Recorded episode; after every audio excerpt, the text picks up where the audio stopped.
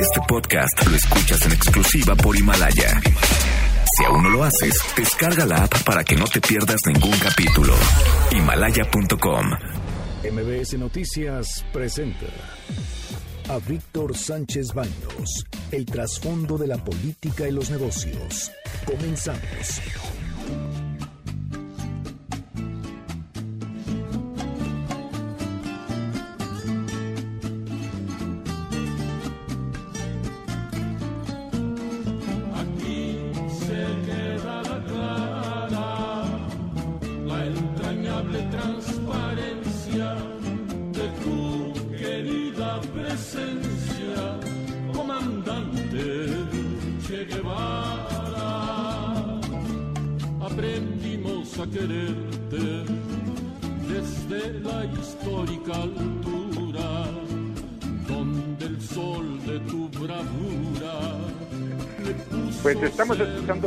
A Oscar Chávez.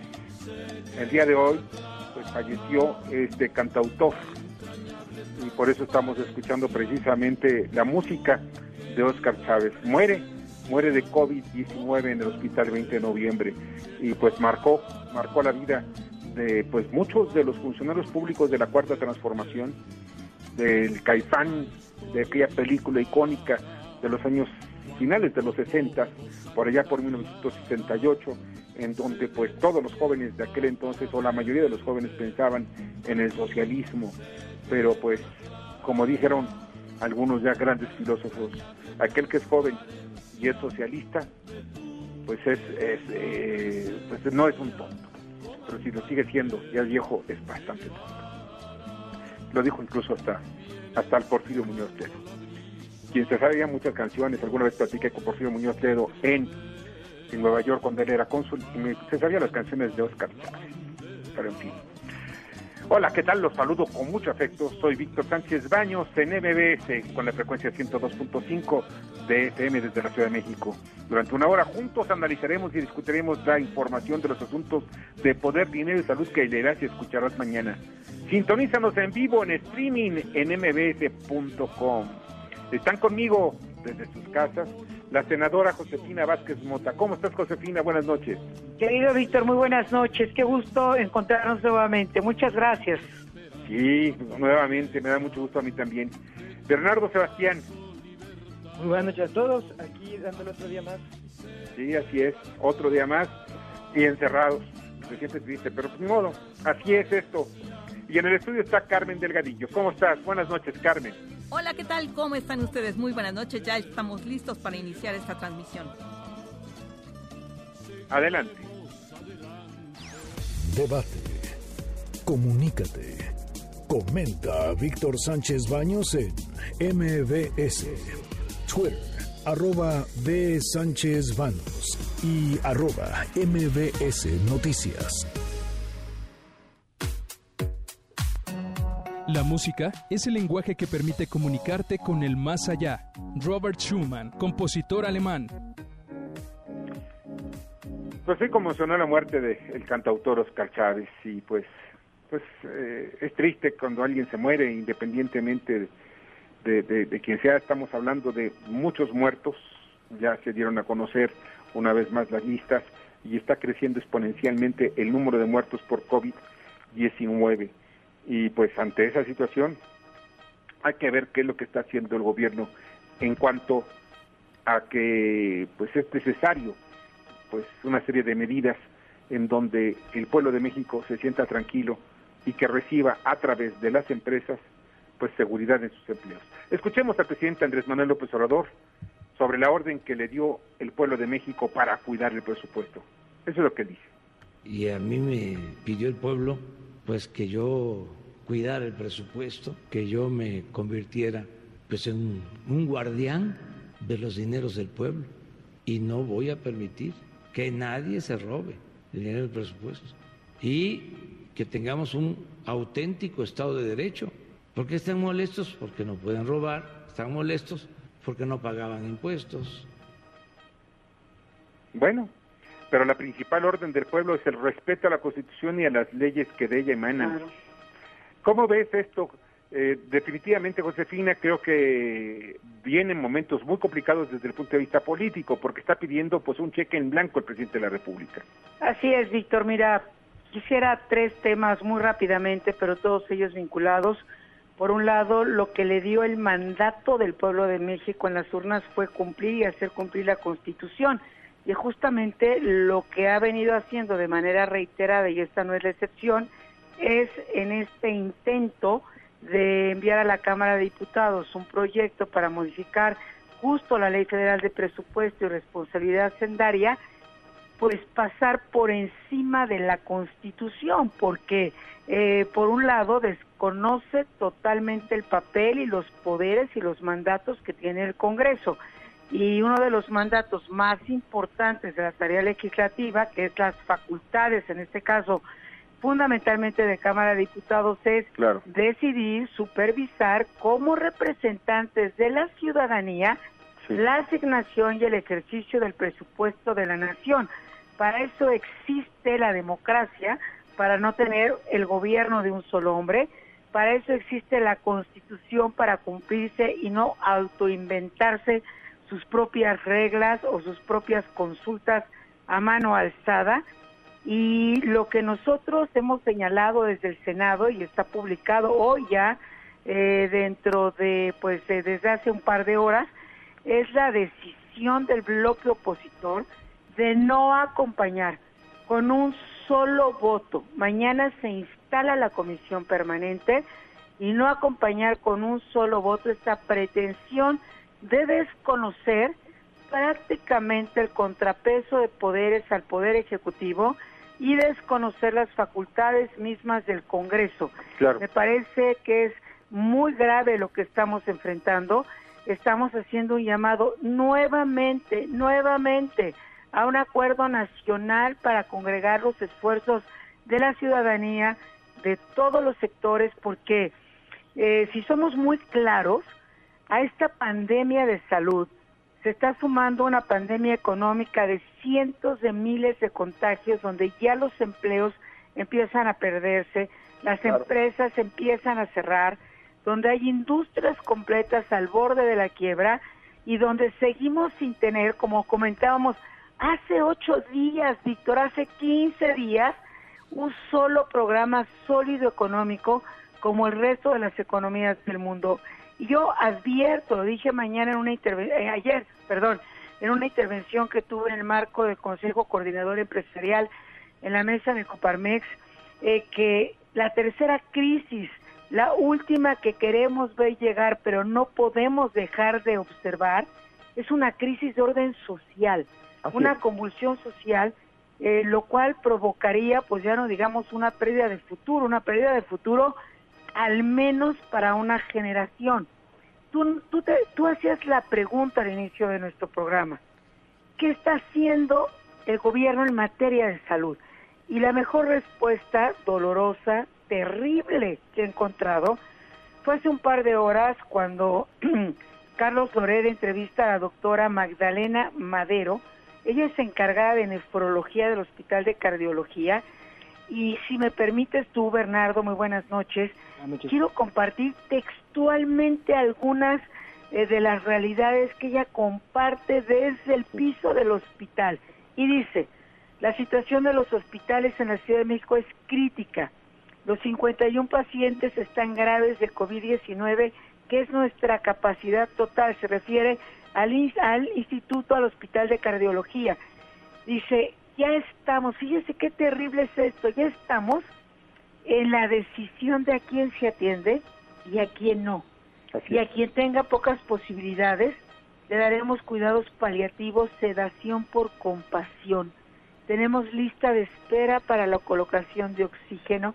Hemos perdido muchos colegas en esta batalla los médicos están solventando sus equipos, los insumos vienen de donaciones, no por el gobierno federal. El INSABI dice lo que nos ha llegado del INSABI es nada, lo que nos han mandado está mal, no sirve para protegernos, es la iniciativa privada, gobiernos de los estados los que nos están ayudando, pero no la federación y dos eh, pues expresiones, eh, afirmaciones de, las, de los datos de la realidad. Dice, en palabras textuales, esta doctora de una gran valentía, los médicos, dice, no solo están solventando, sino hay estadísticas perversas. Todo está saturado. En la ciudad no hay camas disponibles. Y finalmente remata diciendo, estamos haciendo 635 pruebas por millón de habitantes.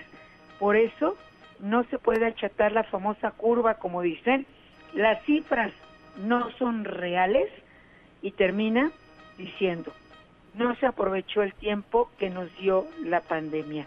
Así que frente a esto, eh, querido Víctor Bernardo, que nos acompañan, vemos también, y con ello termino esta este primera intervención, Víctor, que Pemex, Pemex se está convirtiendo y cada día más en un barril no solamente sin fondo, sino que está arrastrando a toda la economía mexicana y que este dinero, que son miles de millones los que reporta en pérdidas, equivalen, equivalen a muchísimos eh, hospitales, camas, atención, ventiladores, universidades, equivalen a muchísimas inversiones en infraestructura frente a un intento autoritario totalmente anticonstitucional que pretenden hacer desde el Ejecutivo para tener un cheque en blanco. Entonces, me parece que estamos frente, no a una, a terribles eh, eh, pandemias, eh, unas que, una que vino de fuera, pero las otras, que son las más graves, las más delicadas, las que están aquí adentro, y que lejos de aminorarlas, de hacer una convocatoria urgente y atender este llamamiento, este tocar puertas un día sí y otro también, para hacerlo juntos, se sigue polarizando, denostando, atacando la libertad de expresión. Verdaderamente te quiero decir que esta noche quisiera darles un mensaje mucho más optimista. Sigo creyendo, amando a este país extraordinario, que tenemos grandeza, que tenemos experiencias extraordinarias, talento infinito, pero esta noche quiero compartir que estoy no solamente preocupada, sino sumamente eh, frustrada y, frente a aquello que pudiendo hacer, se está no solamente renunciando a hacer, sino se está en una dirección pues totalmente contraria. Ese es el problema, ¿no? Que hay que ver cuáles son, cuál es el camino y definitivamente las herramientas presupuestales son las que deben verse con mucho cuidado. ¿Qué es lo más importante? ¿Cuáles son las prioridades? Hasta el momento no nos han dicho, no sabemos bien hacia dónde va, solamente que quieren un manejo discrecional por parte del presupuesto, lo cual no es adecuado. Mira, peleamos en México y el mundo, mi querida Josefina, Bernardo, una guerra para salvar a miles de seres humanos. Esta es parte de guerra de México y el mundo. Alex de la Rosa. Hola Víctor, muy buenas noches. Este es el parte de guerra contra el COVID-19 de este día. En el Frente México, durante las últimas 24 horas, murieron 127 personas, suman 1.859 fallecidos y 1.425 dieron positivo a la prueba. Son ya 19.224 casos. En el Frente Mundial, se confirmaron 78.687 casos en las últimas 24 horas y murieron 6.096 personas. Estados Unidos acumula 63.538 fallecimientos. Sigue en Italia con 27.967, Reino Unido con 26.771, España con 24.543, Francia con 24.376 y Alemania con 6.623. China acumula 4.643 decesos. Muchas gracias Alex, te agradezco muchísimo. ¿Y qué es lo que está pasando en la trinchera mexicana, Carmen Delgadillo? Gracias, Víctor. Alrededor de 250 niños mexicanos festejaron su día con coronavirus.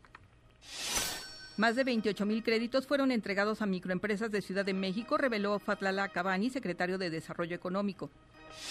Secretaría de Salud pidió a estudiantes de la UNAM regresar en mayo a hospitales. Podrían hacerlo de manera voluntaria. Reconoce López Obrador apoyo solidario de hospitales privados en la atención a contagiados. Mattel rinde homenaje a todo el personal de salud que combate contra el coronavirus con la nueva serie de juguetes coleccionables Thank You Heroes. Pues eh, sí, este es el Frente Nacional, pero ¿qué pasa en el Frente Mundial? Víctor Trump afirma estar seguro de que el COVID-19 se originó en un laboratorio de Wuhan. Organismos de inteligencia de Estados Unidos concluyen que el coronavirus no fue creado por el hombre. Se arrepienten en Japón por el temprano levantamiento del estado de emergencia. Enfrenta una segunda ola de la pandemia. El gobernador de California, Gavin Newsom, ordenó el cierre total de las playas que seguían abiertas a pesar de la orden de confinamiento. Jair Bolsonaro en crisis política por su tardío actuar en el manejo de la crisis sanitaria. Van 5.400 muertos en Brasil. Primer ministro ruso Mikhail Mishustin da positivo por COVID-19. Se autoconfina para evitar contagios en la élite rusa. Víctor. Muchas gracias, Carmen. Bueno, ya estamos encarregados. ¿Qué es lo que pasa en el mundo y en México? Las 10 antes de las 10. Víctor Pampri, PRD y Movimiento impedirán el periodo extraordinario para modificar la Ley Federal de Presupuesto y Responsabilidad Hacendaria.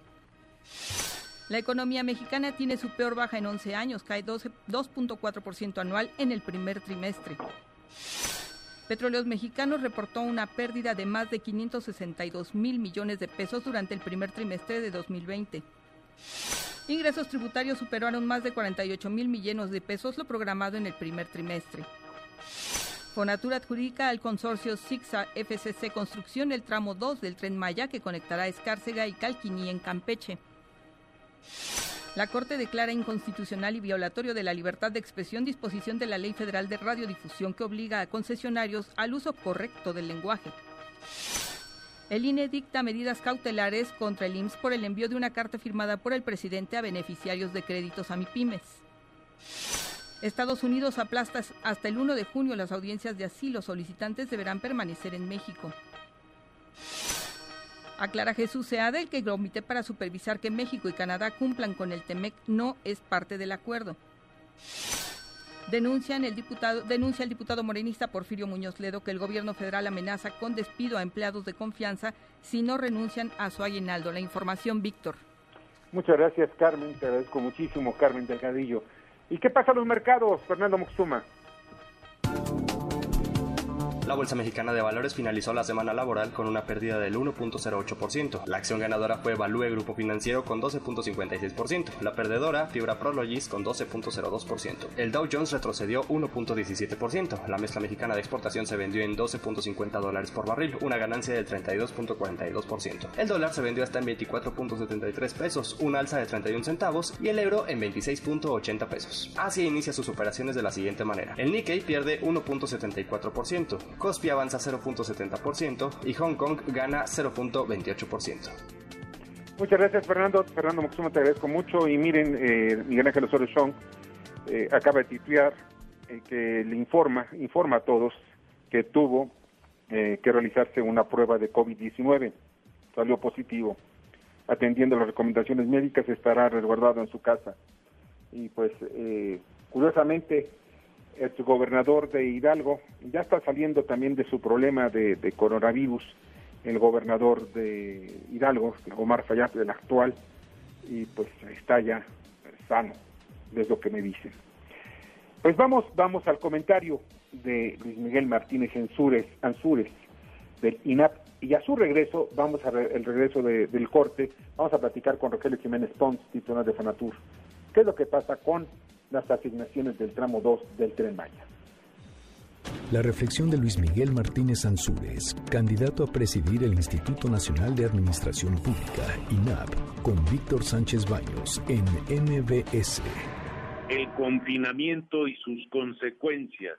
El COVID-19 está trastocando todos los ámbitos de la vida pública y privada. Sin duda, este periodo de la crisis sanitaria ha sido el más complejo desde que llegó el virus a nuestro país, porque con el aumento de los casos de contagio se han agudizado otros problemas de tipo económico y social. Alargar el confinamiento de las personas ha permitido, por un lado, controlar el riesgo del contagio, pero por el otro, ha agudizado el problema de la vulneración de los derechos en espacios de desigualdad y violencia. Para decirlo con otras palabras, los hogares se han convertido en los lugares más inseguros para las familias que viven con un agresor. En días pasados, un grupo de especialistas de la OEA publicó la guía práctica de respuestas inclusivas ante el COVID-19. En dicho documento se enfatiza la coexistencia prolongada de las personas, exacerba las situaciones de violencia, especialmente en combinación con el estrés y las situaciones económicas adversas. Por lo tanto, el hogar, que es el lugar más seguro para protegerse de la pandemia, no lo es para protegerse de la violencia de género. La violencia de género es también un virus que se propaga con facilidad y que se ha agudizado con el tiempo del COVID-19. Por ello, es hora de pasar de los protocolos, los teléfonos de emergencia y de la asistencia personalizada a políticas públicas integrales y transversales que erradiquen todo tipo de violencia contra la mujer. Mujer, te queremos en casa, pero libre de violencia. Muchas gracias. Escuchas a Víctor Sánchez Baños. Vamos a una pausa y continuamos. Víctor Sánchez Baños en MBS Noticias. Continuamos. Ahora vamos con el dato útil. De acuerdo con cifras de la UNICEF de 2019, en el mundo los menores de 17 años representan un 36% de la población, mientras que en México son el 30.8% según el INEGI. Muchas, muchas, muchas gracias que continúan con nosotros en MBS y ya también le agradezco muchísimo a Josefina Vázquez Mota que estuvo con nosotros en la primera parte del programa y pues eh, ella tiene otras actividades y pues que le vaya muy, muy, muy bien, que te pase una buena noche. Y pues ya está con nosotros en la co-conducción César Buitrón. ¿Cómo está César? Muy bien, Víctor, como siempre muy contento de compartir el espacio aquí en Poder y Dinero, discutiendo temas tan importantes como lo que es el ejercicio del poder y por supuesto el impacto en la economía. Y ahora que está de moda, ya sabes, el COVID que anda ahí mermando la economía nacional.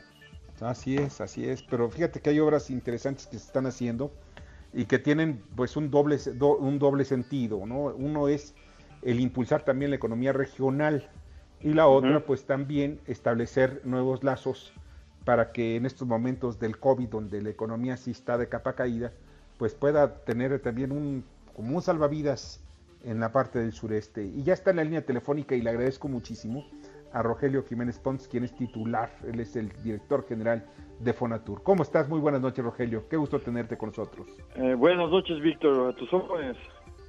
Muchas gracias. Oye, Rogelio, eh, pues ya, eh, como comenté en la introducción, precisamente, es una obra que independientemente de ser icónica de la administración de Andrés Manuel López Obrador, tiene como otro objetivo el impulsar la economía del sureste. Ya van en estos momentos ya el tramo 2 del tren Maya ya asignado, eh, se la llevó por cierto una empresa de Carlos Slim.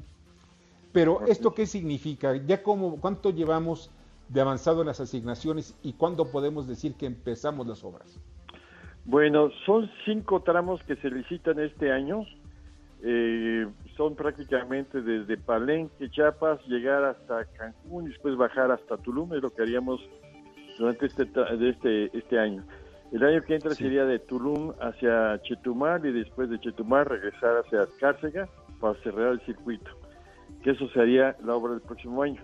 Este año, como bien indicas, ya tenemos asignados los dos primeros tramos, ya recibimos las propuestas del 3.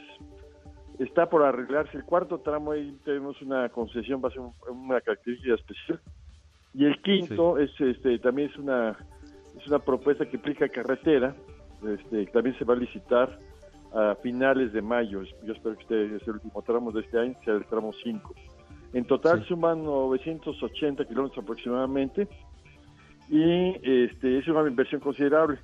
Este primer tramo, eh, pues estos dos primeros tramos están alrededor, el primero sobre 15 mil millones y el otro sobre 19 mil millones, más o menos. Eh, es, un programa multianual, se tiene que terminar en dos años y medio, tres, es, la, es, la, es, el tiempo que tienen para ejecutar. Y, y como bien indicas, es un aliento porque tenemos que generar en esta región que está muy golpeada eh, por el coronavirus y por toda la situación actual. Y vamos a empezar lentamente, empezaremos eh, prácticamente la semana que entra, en estos días ya tenemos que estar empezando muy lentamente en campamentos y todo eso, y lo que guardando la sana distancia y de acuerdo a un protocolo muy particular. Pero el chiste es que cuando esté decayendo ya la pandemia, estemos eh, arrancando debidamente para generar de aquí a fin de año, si es posible, 80 mil empleos para este año. Entonces, sí es una inversión importante que se va a reflejar en toda esta zona, porque aparte de ferrocarril, hay, dos tramos donde se afectan, se hacen también carreteras. Eh, se arreglan carreteras, sobre todo el arreglo de la carretera que va de Cancún a Tulum, que es una carretera de mucha demanda, que por cierto también muy peligrosa porque a diario hay accidentes. Esa carretera va a tener una modificación trascendental con el tren. Oye, ¿y esto, ¿qué, es lo que van a construir? ¿Van a construir los rieles, derecho de, vía? ¿Van a las estaciones? ¿Qué, es lo que van a hacer? lo que está licitándose ahorita son los, este, lo que es obra ferroviaria, que incluye todo hasta tener el riel listo. Eh, por cierto, el riel lo provee el Estado, eso es a un concurso adicional, una licitación también internacional para la compra de riel. Pero el chiste es que estos concursantes nos hagan todo lo que son los terraplenes, los basementos, todas las obras hidráulicas que son muy importantes que, que el proyecto. Y en dos tramos hay parte de obras carreteras.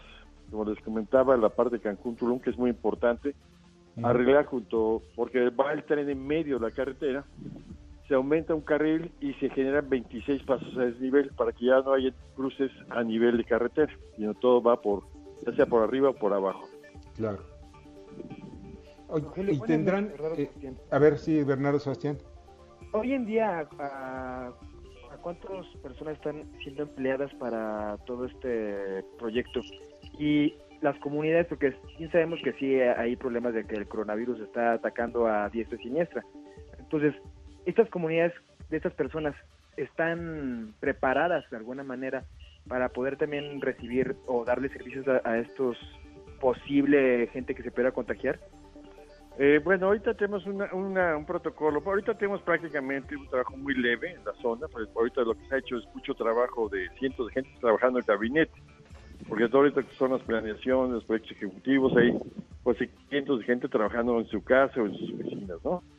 El trabajo que empieza la próxima semana es, son trabajos de instalar con gente local los campamentos, son obras muy sencillas, son obras así de limpiezas, este, levantar, demoler algunas piezas que hay, este, eh, prácticamente son cuadrillas de gente local que tiene un protocolo muy particular. Eh, si llega gente de fuera, esas se tienen que meter a campamentos y metidos ahora sí que adentro del campo, ¿no? Con distancias y con mayor control sanitario. Pero sí queremos tomar las, los máximos precauciones, no queremos exponer a nadie, evidentemente, este, eh, a diferencia de las obras de, una ciudad que sí tienes que llegar por transporte colectivo, que es muy contaminante a veces, y son obras mucho en áreas menores, aquí el campo abierto con mucha maquinaria es muy distinto el trabajo. Entonces hay protocolos que se pueden seguir eh, sencillos que pueden garantizarnos proteger al máximo a la gente. No vamos a poner en lo más mínimo a poblaciones locales, mucho menos. Sí, César Huitrón. Ah, hola Rogelio, muchísimas gracias por acompañarnos ahorita, al menos ah, ya sabes, ah, de manera distante, con sí, sana distancia. Este, un gran proyecto en las políticas económicas, eh, la demanda agregada es una de las mejores maneras de poder inyectar recursos en una comunidad y qué mejor a través de obra, obra pública, y en especial en una de las zonas más pobres del país, que es el sur y el sureste del país. Eh, muchas veces las políticas económicas carecen de la visión a largo plazo. Entonces, la pregunta, Rogelio, este, contamos ahorita los mexicanos con un estudio de impacto ambiental, porque obviamente un proyecto como este implica pues eh, la tala de árboles en lo que es la selva, la, este, pues eh, eh, el medio ambiente. Sí, pero todavía esa parte, ahorita lo que son 981 kilómetros, vamos por están los derechos de la vía existente. Acuérdate que hay un ferrocarril de, de, Palenque hasta, ¿cómo se llama? Valladolid Valladolid y vamos sobre ese derecho de vía, vamos sobre los derechos de vía de las carreteras y eh, prácticamente no tenemos eh, nada nuevo. La parte nueva que se va a hacer el año que entra, sí se están haciendo todos los estudios, se están haciendo las ingenierías, ahí sí se tiene que tener todos los estudios de impacto ambiental. Lo que tenemos ahorita son anuencias por parte de Semarnat que nada más garantizan de que lo que estamos tocando es ya es, es territorio ya afectado, hace décadas que está afectado. Obviamente han crecido algunos pequeños árboles pequeños en esas zonas, pero son muy pequeños. Y se está haciendo un, un tratamiento muy distinto. Evidentemente el chiste, como bien dices, sí puede haber afectaciones, pero mira, es una zona que es muy importante entender qué está pasando. Hoy día la zona de eh, Calakmul, que es una reserva muy importante, la reserva más grande que tiene México, pierde anualmente 1.400 hectáreas por tala clandestina, por invasiones, por una serie de cosas. De igual manera, las reservas de Montes Azules eh, van perdiendo porque el fenómeno que hace perder la, selva no es otra cosa que la marginación.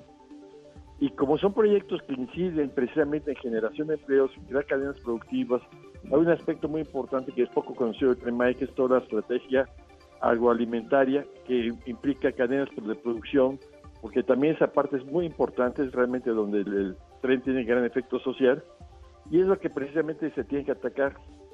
Y en esas zonas hay que atacar la marginación, que es la que destruye las selvas. Las selvas no se pierden solas, se pierden por presencia humana, que se ve obligada a invadirlo, y es la marginación la que tenemos que atacar. podríamos considerar con el desarrollo económico, estamos pretendiendo apostándole a que con esto vamos a, de alguna manera, a reducir el impacto ambiental? Bueno, eh, eh, primero reducir los residuos porque pasamos por los derechos de vía. Y lo de si todos se tienen que afectar algo, sí se van a hacer los estudios de impacto ambiental y hacer las remediaciones correspondientes. Una posible remediación correspondiente que estamos analizando con la gente de con los jaguaroras, con toda la gente de Calakmul, es aumentar el tamaño de la reserva, que es muy importante. Con eso también contamos con el apoyo del gobierno del Estado de Campeche, porque hay reservas que se pueden incorporar. Entonces va a ser ya una estrategia muy grande, pero la parte más importante de la estrategia es que los programas se centren en la, población colindante, que es la que está invadiendo la reserva, se les inyecte programas como el Sembrando Vida o programas de preservación de selva que les paga servicios ambientales. Entonces ya con eso es revertir, cambiar completamente la tendencia de destrucción a una, una tendencia de recuperación de selva o de sembrar eh, eh, maderos, ¿no? Esto que tenemos que hacer fundamentalmente. Oye, más información que, por ejemplo, yo quiero saber más detalles, ¿a dónde puedo encontrarlo? ¿En qué página de internet? Mira, tenemos una muy mala página de internet porque tenemos ahí unos problemas de comunicación. Si algo nos falla es la comunicación a nosotros, por eso agradezco mucho. No, pero tú comunicas muy bien, ¿eh? Pero, pero nos falta más comunicación a nosotros para, para entrar de esto, porque sí hay mucha mucha gente cree que este depredador, pues realmente la apuesta del Tren Maya es, y estamos convencidos, y ahorita tenemos mucha gente local, por ejemplo, en las comunidades locales, ahí también se me olvidó platicar, es una cosa importante económicamente. Estamos pagando derechos de vía que no se pagaron en décadas.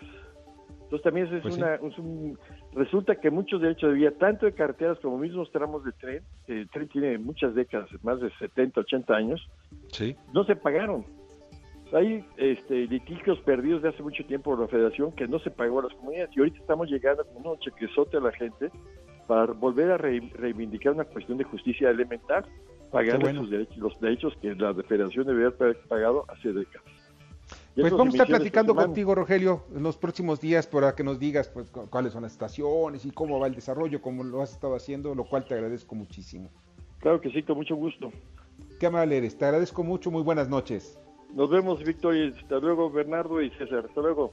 Un abrazo. Rogelio Jiménez Pons, titular de Fonatur.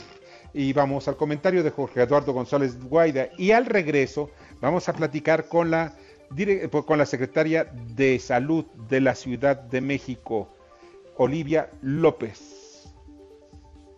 La reflexión de Jorge Eduardo González Guaida, doctor en Administración Financiera, con Víctor Sánchez Baños en MBS. La semana pasada salió una prórroga que se dio para el 30 de junio para las personas físicas en su declaración anual. Como hablamos hace ocho días en relación a las compensaciones que esperan, o en este caso diferimiento de impuestos, que se espera que los contribuyentes entren a este tipo de facilidades y el gobierno aún todavía no las concede, pues la primera que se ha dado pues esta situación de la declaración anual de personas físicas.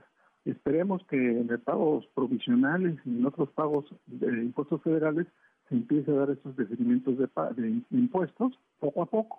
Esperemos que se den y pues estaremos al tanto de, lo que diga el, el, Ejecutivo relacionado a esto. Te mando un cordial saludo y buenas noches. Escuchas a Víctor Sánchez Baños. Vamos a una pausa y continuamos. Víctor Sánchez Baños en MBS Noticias. Continuamos. Ya regresamos con el dato inútil. El estado con más menores de edad que se convirtieron en madres es Coahuila, en donde por cada mil mujeres que dan a luz, 25.5 son infantes. Muchas, muchas, muchas gracias que continúen con nosotros en MBS Noticias. Y pues ya está en la línea telefónica Olivia López Arellano, quien es doctora, es epidemióloga también, eh, pues nuestra secretaria en la Ciudad de México de Salud. ¿Cómo estás? Muy buenas noches, Olivia. Buenas noches, Víctor. Un saludo a ti y a tu auditorio. Qué mal eres, muchas gracias. Olivia, pues tú eres especialista también en cuestiones epidemiológicas, por una parte, pero y tenemos dos problemas pues, fuertes en la Ciudad de México. Uno obviamente es el COVID-19 y otro es el, el sarampión, que el primero es el que está dando pues muchísimo trabajo y está complicando muchas cosas ya en la Ciudad de México que ya se esperaba. En estos momentos estamos precisamente en la subida rumbo a la cúspide, ¿verdad? De esta montaña rusa tan, tan impresionante que es el COVID-19. ¿Cómo está ahorita el nivel de los hospitales en términos generales en la, en la capital del país? Bueno, todavía los hospitales están con capacidad de atención. Es cierto esto que se señala de que estamos en el momento de mayor velocidad de propagación del virus, del contagio masivo. Por esto es importante el mensaje del resguardo domiciliario, la sana distancia, la higiene, intensificar el lavado de manos, el alcohol y la sanitización de los espacios domésticos y laborales. Entonces, estamos en ese momento donde la, el incremento de casos va aumentando rápido, va aumentando la cantidad de positivos también a mayor velocidad que las semanas previas y por lo tanto eh, la presión para las para el sector salud, para las instituciones de salud es mayor y está aumentando día con día. En este momento tenemos todavía capacidad hospitalaria y hay que decir que todos los días estamos sumando camas. Todos los días se están reconvirtiendo camas que van a permitir eh, la atención de las personas que requieran una pues un, una atención especializada, una atención hospitalaria, una cama de medicina crítica. Estamos ahorita en un momento en que, pues, estoy hablando de unos muy cuantos días, pues va a ser superada toda la, la, instalación o todo lo, eh, la, los, vamos, la capacidad hospitalaria que tiene, que tiene la Ciudad de México. Ante Estamos apostando a que las personas sí se resguarden, sí se reduzcan los contagios, se utilicen todos los mecanismos de sana distancia, de cubrebocas, gafas, todo lo que se puede en el espacio público, sobre todo en las aglomeraciones, Estamos atendiendo puntos de mucho contagio con intervenciones específicas para eh, seguir, digamos, manteniendo la capacidad de respuesta del sector salud en la ciudad.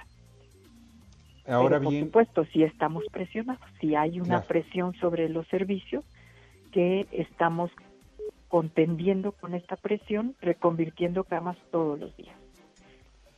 Oliva, y otro de los aspectos que me parecen importantes es alrededor de, la atención de los enfermos en la Ciudad de México. Eh, podemos decir que están, estamos preparados para que incluso se sobrepase la capacidad, pero al mismo tiempo se lleguen a otro tipo de medidas aún más drásticas, sobre todo en una ciudad tan grande como la Ciudad de México. Eh, medidas drásticas en términos de, por ejemplo, poner estas restricciones eh, que se han puesto en otras entidades, no. Aquí la premisa es una ciudad de derechos, una ciudad democrática, respetuosa del conjunto de libertades y más bien a lo que se ha estado apelando, insistiendo, es a la solidaridad, a la corresponsabilidad de la ciudadanía, que además ha tenido muy buena respuesta. Ha sido heterogénea esta respuesta, pero en general hay eh, una muy importante actividad reducida. Hay el resguardo domiciliario de aquellos que lo pueden hacer, lo han hecho. eh, se ha reducido la movilidad, por ejemplo, en el transporte público. O sea, sí hay un esfuerzo muy importante que hay que reconocerle a la ciudadanía de eh, restringir su movilidad, apoyar este aplanamiento de la curva epidémica, quedarse en casa y mantener la sana distancia. Oliva, Yo creo que eso es importante para los ciudadanos. Discúlpame. Buenas noches, aquí Bernardo Sebastián. Hola, ¿qué tal? Vemos que sí, como dices, hoy, hoy en día, pues, movimiento de camas y puede que se liberen, pero con esta tendencia que estamos viendo a la alza, ¿tendrían proyectado generar hospitales o hospitales móviles, no sé, por ejemplo, poner una carpa en la, en la plancha del Zócalo para atender gente? No, tenemos una propuesta de reconversión hospitalaria que está estamos empujando en términos de todo el sector, no solamente la Secretaría de Salud de la ciudad, sino toda la zona metropolitana, desde hace varias semanas. Y en esa, en esa perspectiva de reconversión hospitalaria y de expansión de camas, eh, se ha crecido la capacidad al interior de los hospitales, pero también en el caso de la ciudad tenemos ya áreas de expansión hospitalaria junto a los hospitales además de la unidad temporal COVID, que también va a permitir, que está en el centro de convenciones, que también va a permitir el desahogo de aquellos pacientes que ya salieron de la fase crítica, sobre todo de los institutos nacionales y de los hospitales de referencia de la Secretaría de Salud del Gobierno de México. Entonces hay toda una estrategia amplia, integral, que por un lado trabaja en la en lo que diríamos la parte comunitaria, territorial, de resguardo domiciliario, el SMS 51515 COVID-19, que nos permite monitorear vía telefónica, vía videollamada, eh, vía las jurisdicciones sanitarias que se desplazan a los domicilios y revisan a las personas y también toman muestras. Y la otra gran gran eh, estrategia que tiene que ver con esta reconversión. Eh, yo he señalado que nos hemos preparado para el peor escenario y le estamos apostando al escenario optimista, por así decirlo, dentro de lo que puede ser eh, la dificultad de contender con una pandemia como, como la del COVID-19. Buenas noches, doctor Olivia López. ¿Cómo estás? César Buitrón, aquí de Poder y Dinero. Este, Hola, ¿qué tal? muchas gracias por su tiempo y por su orientación, ya que no ha de ser nada sencillo llevar lo que es eh, la preservación de la salud de más de nueve millones de habitantes en esta megalópolis. Eh, y más que estamos haciendo este gran esfuerzo por preservar la salud por estas enfermedades este, respiratorias, cuando pues obviamente están generando otro tipo de enfermedades que son las, las psíquicas, no las psicológicas, que ya empiezan a haber muchos problemas, mucho disparo lo que es la agresión de las personas. Pero doctora, ahorita estaba tocando un tema muy importante, la disponibilidad de camas en distintos hospitales. Tengo entendido que el gobierno de la Ciudad de México tiene ya una aplicación la cual le permite a los ciudadanos identificar cuándo tenemos un hospital ya saturado y cuándo tenemos disponibilidad de camas. ¿Cómo funciona esta aplicación? Esta aplicación ustedes se meten a la página, eh, buscan la aplicación de COVID y ahí les está diciendo como una especie de semaforización, les está indicando cuáles hospitales, está además geolocalizado, regionalizado, eh, cuáles tienen capacidad de atención, cuáles ya están saturados, cuáles tienen el nivel de ocupación de cada uno de ellos.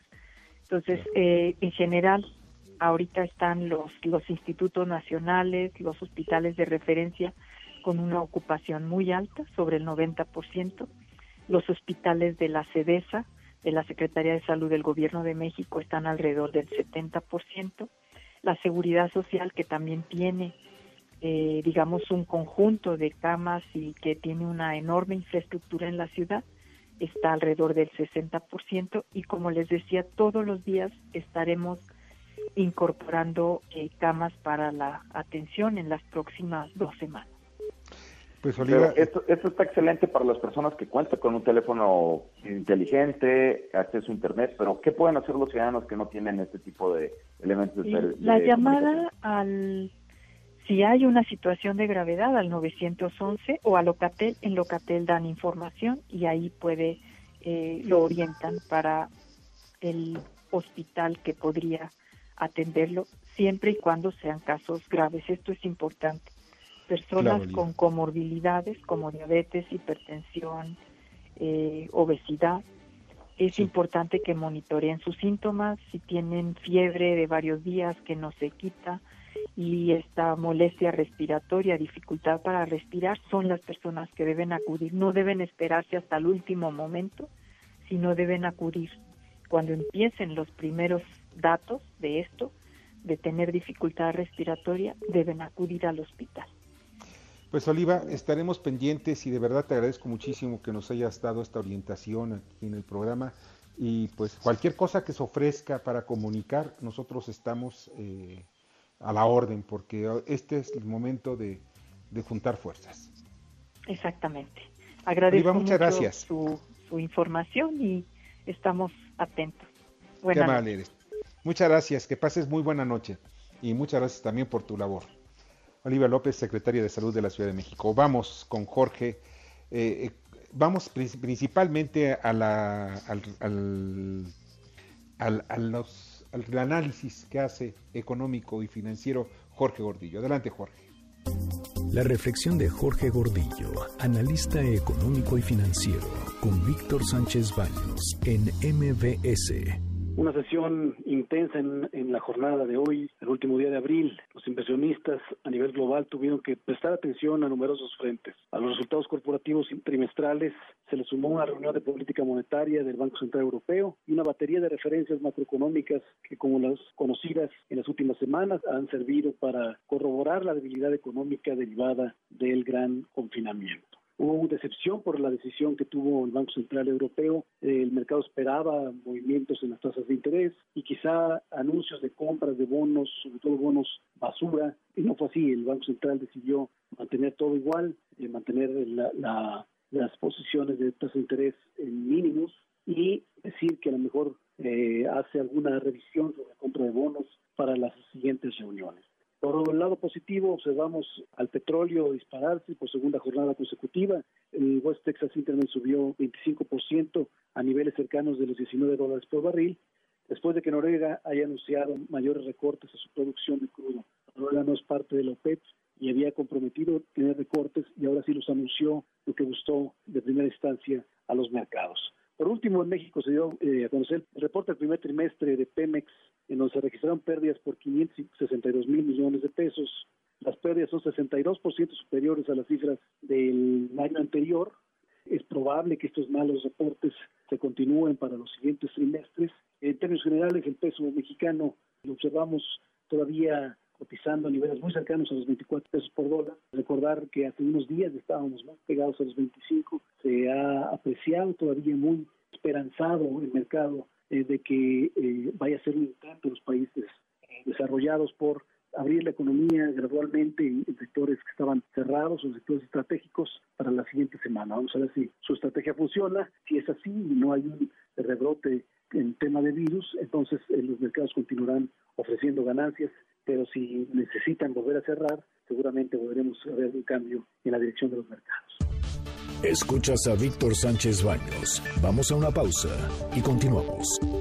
Víctor Sánchez Baños en MBS Noticias. Continuamos. Continuamos con el dato feo. México es el segundo país de América Latina con mayor prevalencia de trabajo infantil. Más de 2.200.000 infantes trabajan, lo que equivale a un 7.5%.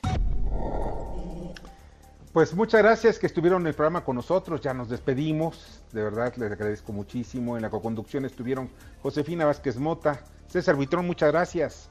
A ti, Víctor, saludos a todos. Igualmente, Bernardo Sebastián. Buenas noches y disfruten el día que viene, porque aunque estén encerrados se pueden hacer muchas cosas. Ah, eso sí, cierto. Te alcanza el tiempo para muchas cosas. En la producción, Jorge Romero. Le agradezco muchísimo también a todo el equipo. A Carmen Delgadillo en la información y en la redacción a Fernando Moxuma. En los controles, Héctor Zavala. De verdad, les digo, que pasen ustedes una excelente noche. Disfrútenla, pero quédense en casa. Nosotros en MBS te acompañamos. Soy Víctor Sánchez Baños. Deseo que pasen una noche sensacional. Las opiniones vertidas en este programa son única y exclusivamente de estricta responsabilidad de quien las expresa. MBS Noticias presentó a Víctor Sánchez Baños, el trasfondo de la política y los negocios. Este podcast lo escuchas en exclusiva por Himalaya. Si aún no lo haces, descarga la app para que no te pierdas ningún capítulo. Himalaya.com